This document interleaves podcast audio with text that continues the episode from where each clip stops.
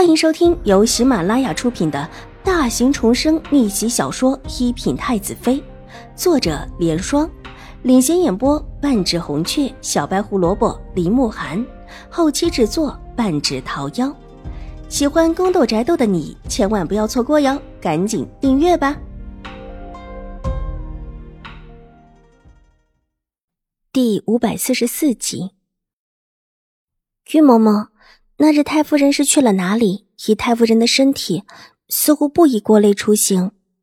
秦婉如的目光转了过来，看向玉嬷嬷，眼波流转，忽然便笑了。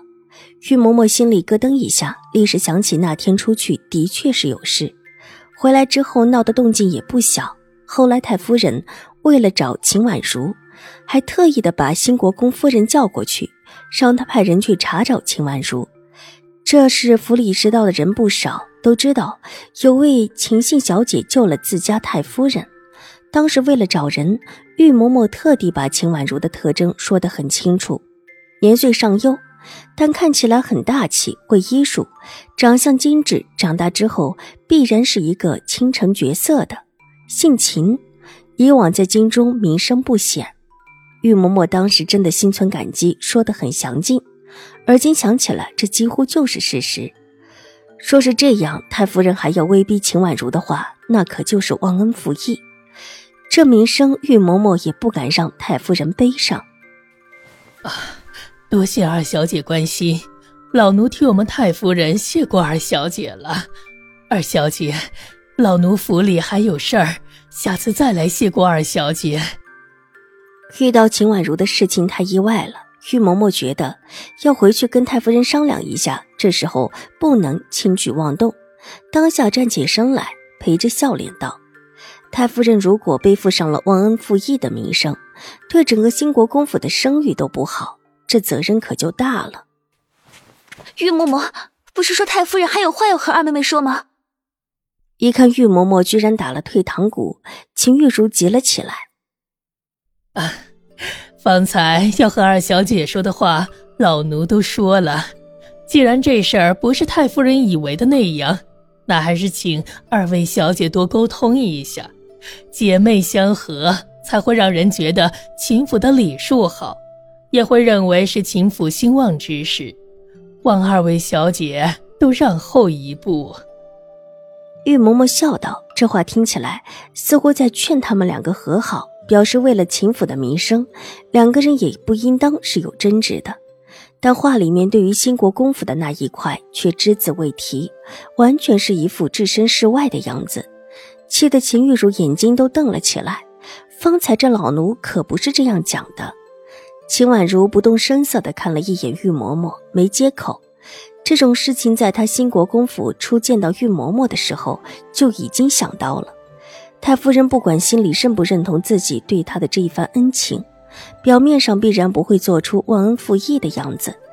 太夫人发生了那么大的事情，作为一个婆子，当然会详尽的把自己的特征说出来，想证明自己就是当日太夫人所遇到的人，其实并不难。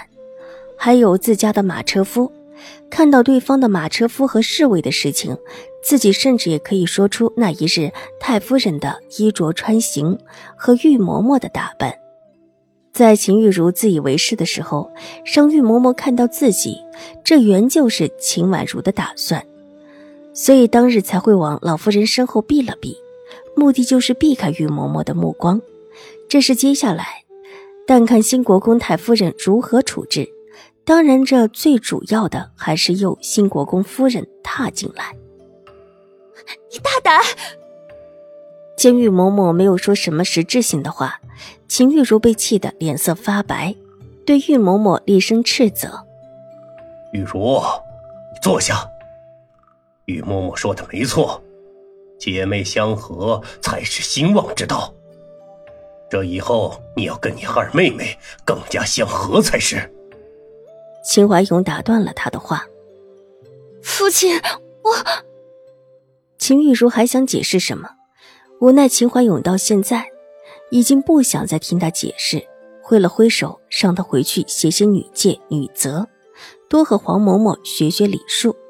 秦玉茹很不甘心，这么满怀期望的过来，又被这么打发，转向玉嬷嬷，大声的喊了一声“玉嬷嬷”。她这时候真的有一些慌了，怎么跟母亲说的不一样？目光扫过一边的糕点盘子，母亲不是说只要兴国公府的人看到这糕点，怎么都会站在自己这一边的吗？大小姐，好好学习礼仪吧，老奴告辞。玉嬷嬷也是头很疼，眼下这种情形早已超过她的想象，又向秦怀勇行了一礼，之后便带着几个丫鬟婆子转身急匆匆的离开。这事儿得先去禀报太夫人，让太夫人好好的拿拿主意了。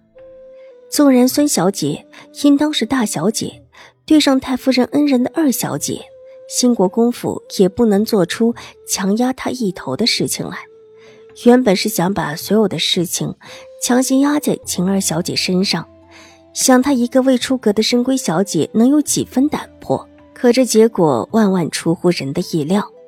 玉嬷嬷仓皇着离开，秦玉茹哭着走，书房里就只剩下秦怀勇和秦婉如。秦怀勇的眉头皱紧，神色看起来很疲惫。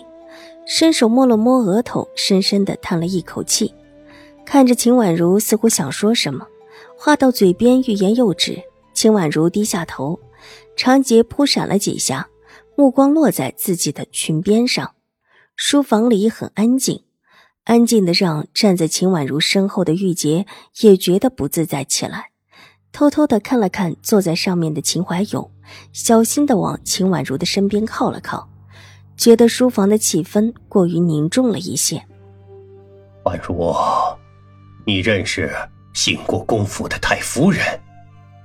好半晌，秦怀勇才温和的问道：“不认识，当时只以为是一位普通老夫人，没想到是新国公府的太夫人。这倒真是一个巧合。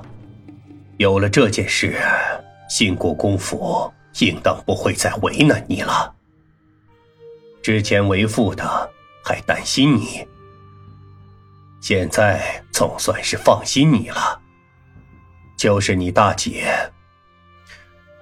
往日里我一直没在意内院之事，没想到她居然变成这个样子了。